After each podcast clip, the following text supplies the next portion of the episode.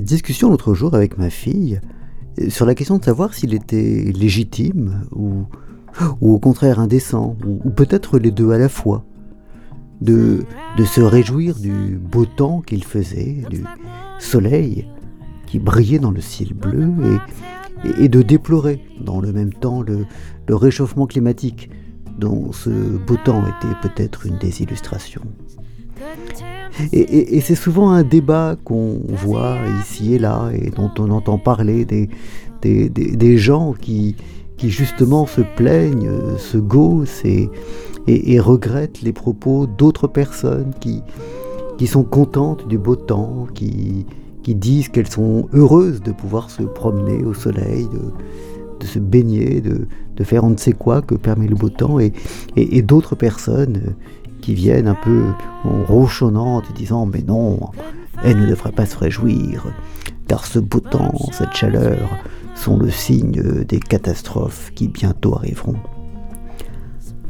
en fait, évidemment, on peut à, la fois euh, admirer, se plaire de, l'une et, regretter l'autre.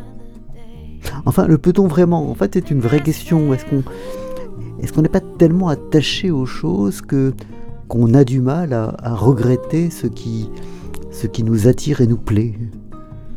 On est tellement attaché aux, choses que on, a du mal à, différencier la, la, on a du mal à croire que, derrière la beauté se cache euh, ou, ou existent des choses horribles. On, fait confiance implicitement à, la beauté. La beauté, la beauté nous guide et, quand quelque chose est beau, on, on a du mal à croire que, c'est le mal. C'est pour ça que, la beauté du diable est quelque chose de, terrifiant, parce qu'on se laisse guider par elle et, on oublie euh, tout ce qu'il y a derrière, on oublie le mal derrière sa beauté. Alors la question demeure, euh, peut-on, ou au contraire ne faut-il pas se réjouir du beau temps quand celui-ci est là et et que la vie chante? Sous, prétexte que, que, derrière ce beau temps, il y, a, il y a la catastrophe climatique.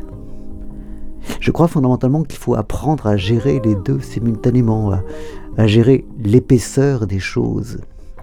Mais l'épaisseur avec, euh, avec son côté positif et son côté négatif. Son côté positif, c'est que, c'est que l'épaisseur est épaisse. Euh, son côté négatif est qu'elle est un peu gluante. On, on se laisse engluer par, euh, on risque de se laisser engluer par la beauté des choses quand, c'est quand c'est l'horreur du réchauffement climatique qui, devrait nous faire fuir.